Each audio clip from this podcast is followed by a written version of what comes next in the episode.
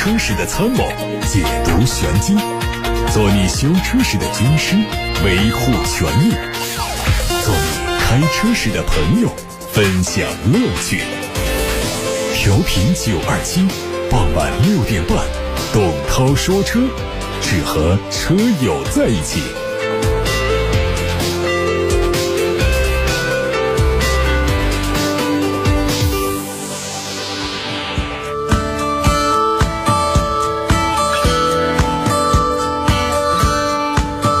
各位晚上好，欢迎来到今天的节目，我是董涛，六点半到七点半直播。大家关于汽车消费维权的投诉，关于选车用车的问题，现在都可以发送到直播间零二七八六八六六六六六在开通，还有董涛说车的微信公众号可以留言。我们先关注今天的汽车新闻。昨天以东亚为主题的第十二届中国汽车蓝皮书论坛在武汉落幕。这是新冠疫情之后中国汽车界第一次举办的行业重量级汽车论坛。与会的两百多位业界代表纷纷表示，东亚孕育着新机，中国汽车产业将度过寒冬，迎来春天。武汉汽车产业未来可期。为期三天的第十二届中国汽车蓝皮书论坛，总共举办了二十二个重要的圆桌议题，三十场演讲。活动主办方负责人、中国汽车蓝皮书论坛主席贾可表示，本届蓝皮书论坛第一次在武汉举办，也承载着汽车行业对未来的美好期许。作为中国车都、全国六大乘用车基地之一，二零一九年武汉的汽车产量达到了一百五十四点八五万辆。丰富的科教资源和人才优势，使武汉在发展下一代汽车产业方面潜力巨大。与会企业家们认为，武汉已经聚集了一批新能源、智能网联相关企业。武汉汽车工业正在从量到质，从技术输入到输出，从传统业态到新生态，产业在重构中实现升级蝶变。昨天，广汽传祺携手旗下的全明星车系在华中国际车展上亮相，现场对华中首位 GM 八大师版车主开展了交车仪式。这次车展，GM 八大师版推出了 390T 尊贵大师版、390T 至尊大师版两个版本，官价是二十三万九千八和二十五万二千八。武汉作为华中经济的重要战略地，同时也作为广汽传祺的重要市场，官方针对这次车展带来了低折扣和。诚意特价礼、超级置换礼、致敬英雄礼等十重礼的优惠活动。乘联会发布的七月销量数据显示，狭义乘用车七月份的批发和零售量呈现双增长，而且同比增幅都达到百分之七以上。就乘联会统计的七月狭义乘用车批发销量排名前十的车企来看，入围的企业及排名名次和六月份相比差别不大。其中有一个明显的趋势是，主流车企整体呈现出回暖的态势，日系再一次迅猛的提速。七月份的狭义乘用车批发销量排名前三的依次是一汽大众、上汽大众和上汽通用，这一排名和六月份保持一致。不过，相比六月，上汽通用七月份的销量同比开始转正，上汽大众仍然是延续负增长的态势。丰田针对 TNGA 架构推出了2.5升的混合动力系统。目前，国内全新的 RAV4、威兰达等车型都采用中功率版本。针对中型、中大型车产品，这一套2.5升的混动系统还有高功率的版本。两套系统在发动机、电动机的输出功率上都有差距。目前，海外版全新汉兰达采用的是高功率的版本。未来国产版的全新 RAV4、塞纳以及雷克萨斯的 NX、RX 都有可能用这一套动力。海外媒体传出了一组新款奥德赛的谍照，它会在明年年初发布，国产版本也会紧随其后。从谍照上可以看出，新车会采用最新的设计语言，进气格栅从倒梯形改成了正梯形，并且采用了上下分体式布局。前包围的进气格栅面积很大，也更具有运动感。侧面相比现款没有太大的变化，车尾会重新设计尾灯组。内饰方面仍然是采用现款的设计，在国内继续采用现款的2.4升的。自然吸气发动机和2.0升的混合动力版本。新款的日产奇骏正式上市了，八款车的卖价是十八万八千八到二十七万三千三。作为年款，它在外观内饰方面都没有变化，主要的变化是升级了超智联车联网，增加了行车记录仪，动力还是2.0和2.5两款自然吸气。BMA 是吉利和沃尔沃。共同开发的纯电动平台架构。关于它的具体车型，目前已经陆续曝光，有媒体获得了疑似这个架构下的第二款车谍照。它的内部代号叫做 EF 万亿，这是一款第一级的纯电动 MPV，可能明年下半年推向市场。按照规划，吉利和领克会基于 MPA 纯电动的架构推出十多款新车。第一款产品的概念版本会在下个月的北京车展上首发亮相。关于这一台车，目前还没有具体的消息可以表明它属于哪个品牌。不过从它它的造型来看，应该是不太可能属于领克旗下。关于动力和尺寸的消息，目前还没有具体的准确内容。我们再看长安的信息，长安 CS 五五 Plus 蓝鲸版和瑞城 CC 蓝鲸版会在八月十七号上市。两款蓝鲸版都在普通版的基础上加入了更加运动化的外观套件，红色线条的设计更显年轻，提升了运动感。动力都是用长安的 1.5T 蓝鲸直喷发动机，匹配七速的双离合变速器。海外媒体曝光了一组。吉尼赛斯 G80 车型的实车街拍图，它的定位是中大型轿车，将会以进口的方式进入到中国市场。在外观方面，看到了盾形的前进气格栅，内部有网状装饰点缀，搭配分体式的大灯。车长是四米九九五，车宽一米九二五，轴距超过三米。动力用的是 2.5T、3.5T 和八速的手自一体变速器。一汽大众经销商传出消息，旗下的第一款 ID 系列纯电动 SUV 会采用和特斯拉相同的直销模式，消费者通过网上下订单，再到现有的 4S 店进行交付。相比传统买车的方式，省去了 4S 店的中间商环节，价格更加透明。作为一汽大众第一款基于 MEP 平台打造的纯电动车，ID 出舰，采用全新的家族式外观设计，整体更显年轻时尚，尺寸也比探岳更大。预计十月份正式亮相。它的 NEDC 工况续航里程是五。百百五十公里左右。最后是奇瑞的消息，奇瑞新能源全新 SUV 蚂蚁的配置信息在网上传出。这个车基于奇瑞新能源即将发布的全新的轻量化整车平台打造。整车的材质是全铝的，会在八月份上市。在外观方面呢，采用的是自然美学设计理念，前脸用上了 LED 分体式的大灯组，还有封闭式的进气格栅。侧面的线条比较简洁，并且是溜背的造型。内饰采用了十二点三英寸的液晶仪表和十二英寸的中控屏，结合成双联屏。在动力方面用的是永磁同步电动机，在动力布局上采用的是后置后驱，NEDC 工况的续航里程五百一十公里。好，各位正在听到的是晚上六点半到七点半直播的董涛说车，我是董涛。大家关于选车用车的提问，尤其关于汽车消费维权的投诉，现在可以发到直播间来。楚天交广呼叫中心的热线零二七八六八六六六六六，坐席员等待各位拨打。另外还有董涛说车的微信公众号，大家也可以在后台留言提问。现在开始回答大家的问题。有朋友说，前几天呢，朋友买了一个十五万多的车，说开票价只有十二万，那么这对我朋友有什么影响吗？这个对经销商来说呢，可以省点税钱；对于我们的消费者来说呢，看起来好像是没什么，反正是交了钱给了车，然后也不影响你上牌照，对吧？但是呢，实际对我们的合法权益是有侵犯的。比方说，我们这车要出现那种退赔的情形的话。那么就要按照发票的面值来退，包括我们出现一些重大的车损的事故，如果保险公司要赔的话，也是按照发票的面额来赔，这是你车的这个法定价值，就是按照发票的金额来，是不是听起来有点不对劲啊？然后我们还有这种转让交易的这过程当中，这发票上写的十二万呢，也是让你的这保值啊各方面是受一些影响。总之呢，这种情况啊，呃，倒是不少见，有很多的平行进口车商喜欢这么干。我们现在有一些四 S 店也在这么玩儿。因为这个确实上，这个汽车销售啊，行业虽然在回暖，但整体还是很难。在这么难的时候呢，大家都希望通过各种技巧来多挣点利润，这都可以理解。但是还是得合情、合理、合法。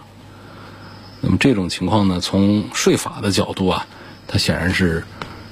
这是一个常识性的一个违规违法的错误。下面有个朋友说：“我想把这个车内的座椅啊加个真皮，有没有靠谱的店可以做一做？”印象当中，你曾经推荐过一个店，问我现在可以去那儿吗？啊，我以前是推荐过一个店，在一号车市里头，但是呢，我最近一次去一号车市，发现那家店现在主要贴膜了，我不知道它里头还改不改皮座椅，所以已经是一个不靠谱的推荐了啊，所以现在我呃不好跟你再推荐去哪一家。下一个问题说，最近呢天气很热。车库里头湿气很重，就导致车位的顶部的铁锈滴落在了天窗上。问怎样去除锈痕？你这么的啊，你去一家稍大一丁点的门面那种美容店，你跟别人讲我要去除铁锈，玻璃上铁锈是很好去除的，包括咱们的这个油漆上的铁锈，其实有一种喷涂的东西，专除铁锈的，喷上去擦掉就好了。在咱们九二七汽车商城上也有卖的。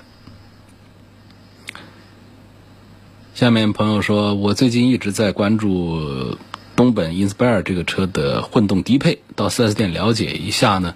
武汉地区的落地价能到十九万，哎，但是不少网友在网上反馈说它有异响和做工粗糙的问题。问涛哥怎么看？这个我们花十九万落地买一个车。呃，你要它面面俱到，各方面都好，这个确实很难啊。我们不能按照四十万的标准、四十万车的标准来衡量一个落地价十九万的产品。这个车身上的核心的东西还是非常好的，一个就是它的三大件，主要就是它的锐混动的这套动力系统是非常棒的。然后呢，各项安全配置是很全的。然后就是它的这个车内空间呐，包括造型设计各方面都是比较棒的。有一些这个硬塑料的这个部分呢，我们在最近一次的车友测评当中，也有朋友提出来说，我们摸到它的壁柱内侧呀，啊，还有一些这个地方呢，这个硬塑料。实际上呢，大家注意一下啊，有很多的豪华品牌四五十万的车的壁柱内侧全是硬邦邦的黑塑料壳子，很正常啊，大家就看着不舒服，但实际上呢，它也不影响什么。下一个朋友，我家里人呢想买一个车，他今年六十岁，个子不高，想买辆进口的皮卡，平时会去一下工地，预算在四十万元左右。我咨询过很多 4S 店都不卖皮卡，问可以去哪儿买皮卡。我的车呢是宝马的五二五，买不到三个月车钥匙就没电了，这正常吗？那当然是不正常。正常啊，别说三个月、三年，别说三年、五年、六年的这个电池都不该没电。嗯，你这个。就就还是把这个钥匙拿出来，找这个四 S 店检查一下，看里头是不是有漏电呐这样的一些情况。关于那个皮卡呢，为什么很多店不卖皮卡呢？是因为长期以来呀，皮卡是限制进城的，所以到到地市呢，它更多的有这个卖皮卡的一些品牌、一些店子，但是高端皮卡呢，还是得通过平行进口的这个市场啊来卖。那么一般的到地市一局的话，那就是我们那种十几万块钱的皮卡啊，或者长城的这些皮卡，它比较多。那么这个武汉市，这就说到了一个呃皮卡的解禁的问题。皮卡的解禁呢是个迟早的事儿，呃，国家是有相关的意见的。那么各地方呢，它根据实际情况啊，前前后后的在推动啊，各地有很多地方的省市、省会城市、地级城市啊，它都已经取消了皮卡的限制。那么武汉这里呢，我们目前还没有准确的消息，呃，什么时候会彻底的把它取消掉？应该是快了。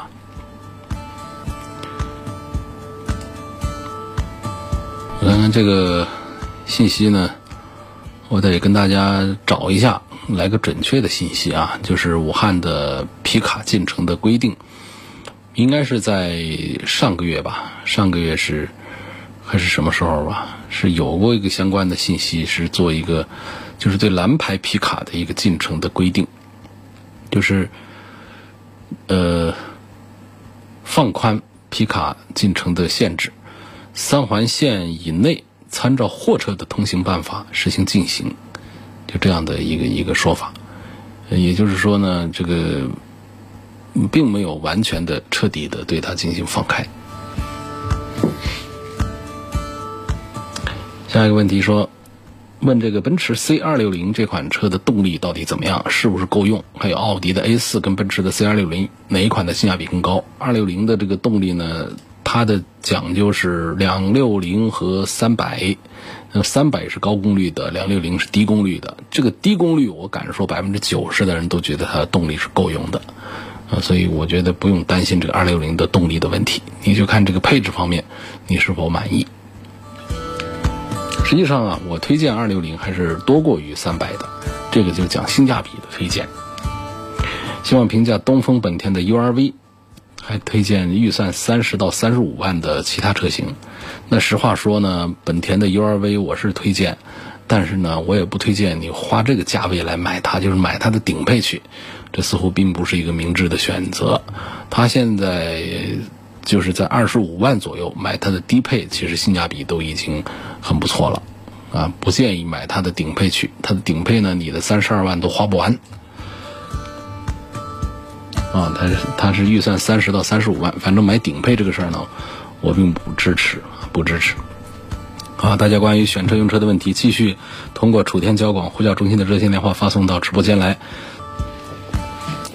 这肖先生的问题呢，我听出来他就是也是一个迷惑，好像也是有一些倾向，就是说新能源车是不是就开得慢一些？路上很多堵车是不是因为他们导致的？他说他好几次追到前面一看，前面堵个几百米啊，原来是因为有一辆新能源车在拦路，他开得慢，他就问他开得慢是个什么原因？是节电呢还是什么？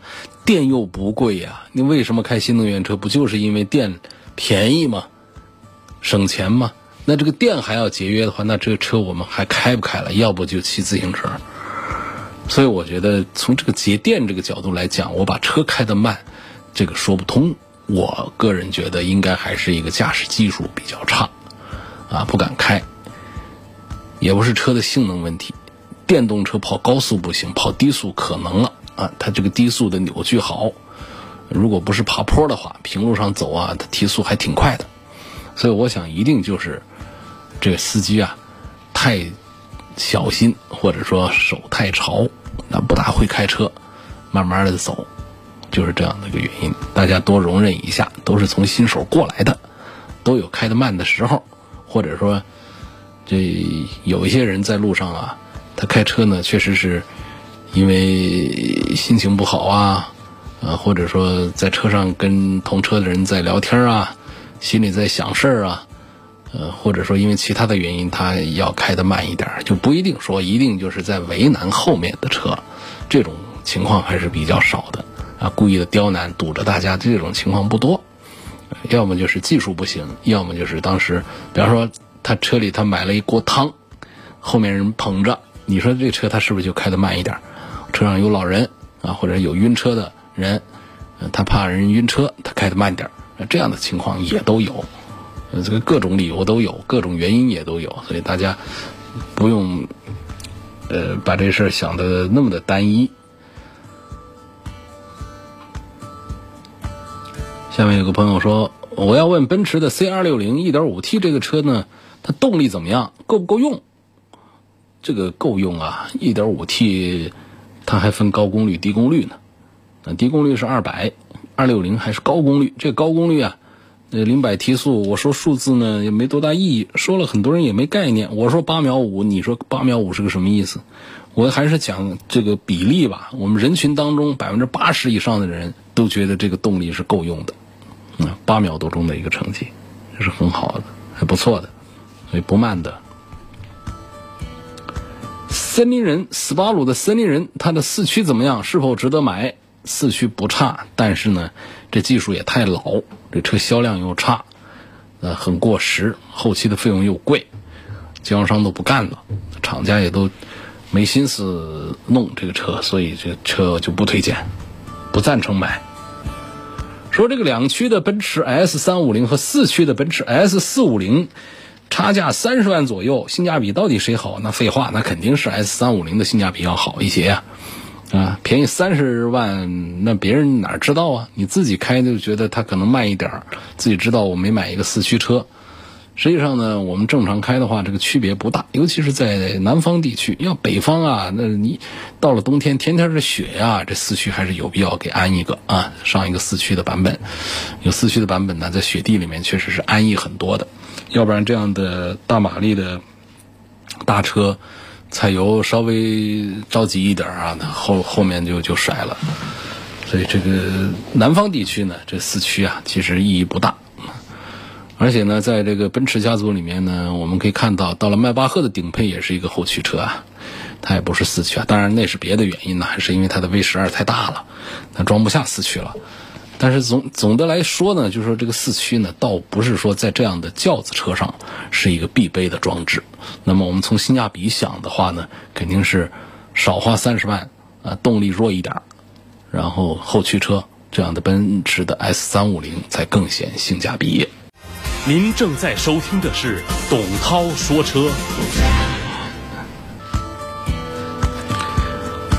啊，继续解答大家的问题。现在看到的是来自董涛说车的微信公众号上的话题。一个朋友说：“我喜欢福特的福克斯这个车，呃，喜欢它的外形，但是呢，我听说这个车二手车掉价快，油耗也高。嗯，它的油耗真的那么高吗？那福特的车呢，在油耗上一直是做的不经济，做的不讲究。”另外呢，在故障上面做的也不好，所以口碑不好，营销也不好，厂家这个呃一套体系啊也没有原来那么的健康，所以导致呢这个福特系列啊这几年呢这个滑坡的形式啊跟咱们的神龙都是有的一拼啊，所以他的车现在是卖的是越来越差。那么从这个购买的角度呢，我的推荐指数也是越来越低。雪铁龙的 C 六豪华型 1.8T 跟大众迈腾的 2.0T 领先型，谁的性价比高？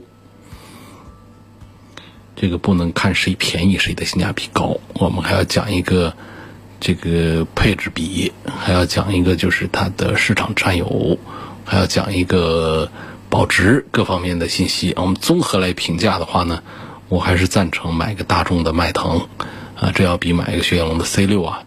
呃，更值得一些。C 六是一款实际上被埋没的一款很不错的车，但是它毕竟是被埋没了。现在形势行情这么差的情况下，我不推荐我的听友和网友们来买这样的销量极低的这样的车。它后面呢，还是有一些用车方面、保值方面的一些麻烦等着大家的。我的车原装灯是卤素的，前几天坏了一只，我就在某宝上自己买了两个 LED 的换上了。听朋友说会影响年审，是不是这样？那你就买俩抛子给安上去了，那可不得影响吗？呃，咱们是有一个机动车的运行安全技术条件啊，有这么一个呃这个规定，这上面说呢，就是对前照灯啊。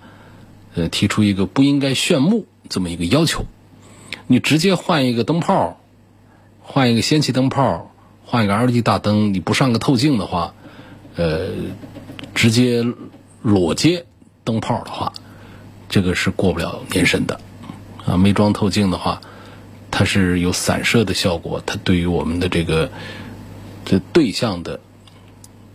行人也好啊，主要是车辆也好，对对向车辆来说，它是有光污染的，是影响行车安全的。所以这种情况下是不能过年审的。另外呢，这还有一个色温的要求，你超过了六千 K 的色温的灯泡，也是不能过年审。所以你要改灯是可以的，那你你应该是把这个透镜这一套东西都给弄上。下一个问题问到，呃，凯迪拉克的 C 六跟大众的辉昂。这两个哪一个更值得买？哪一个动力更好？我打算买了开一辈子。你好没追求啊，这么的消极啊！这车哪能开一辈子啊？嗯，开个五年，我们说十年是一个该换车的一个节点的话，我觉得这已经是比较靠后。一般来说，就是五六年时间呢，对就是五六年之痒吧，都有一个想换车的一个小想法，或者车应该是升级，应该这样。你那开一辈子这，好，那 CT 六和辉昂啊，首先我觉得明确的观点就是应该是考虑凯迪拉克的 CT 六，呃，这个同样的价位下啊，那么从品牌上讲，凯迪拉克是豪华的豪华品牌，那辉昂不是的，是个大众。我们说它是个 A 六，你说它是个 A 六，它毕竟它是挂这个大众的标，它就是个，那就是个大众，你不能把它当 A 六，不能说它是 A 六，啊，虽然说它可能就是 A 六，它这个话就这么绕。嗯，同样价位下啊，呃，凯迪拉克 CT 六级别更高的，它有五米二的车长，这直接就是 A 八的大众 A 八的，奥迪 A 八的这个规格了。但是它的价位呢，卖的是个 A 六的一个，那比 A 六要便宜啊，就是一个辉昂的这么一个价格。所以很显然呢，同样价格下应该是买凯迪拉克的 CT 六。四 S 店说新车送脚垫啊、挡泥板、行车记录仪、太阳膜，还说都是原厂的，说质量杠杠的。因为我之前买的思域是纯裸车的，啥也没有，都是提车以后自己在外面装的。那么这些所谓的原厂配件的质量到底怎么样？要不要干脆就让这四 S 店便宜一点，自己我在外面装？还说呃，四 S 店送价值三千元的安全配置指的是什么？值不值三千？这就不知道它具体指的是什么配置，呃，三千块钱。首先我们讲呢，这个原厂的概念呢，它是一个模糊概念，可以很很粗暴、很绝对的讲呢，我们汽车厂家它都是不产太阳膜的，啊，不产行车记录仪，啊，有有少量的原车自己带记录仪啊，然后这个什么脚垫儿这些东西啊，可能是。厂家的一套供应体系当中的这种概率有一点，但是也不大。那更多的呢，其实这些东西啊，就算是有有一些品牌的太阳膜，那也是请这个太阳膜工厂代工生产的，也不是说这个汽车厂家自产太阳膜的，那没有这样的。所以这这这是一个原厂的这个概念，它是一个那个。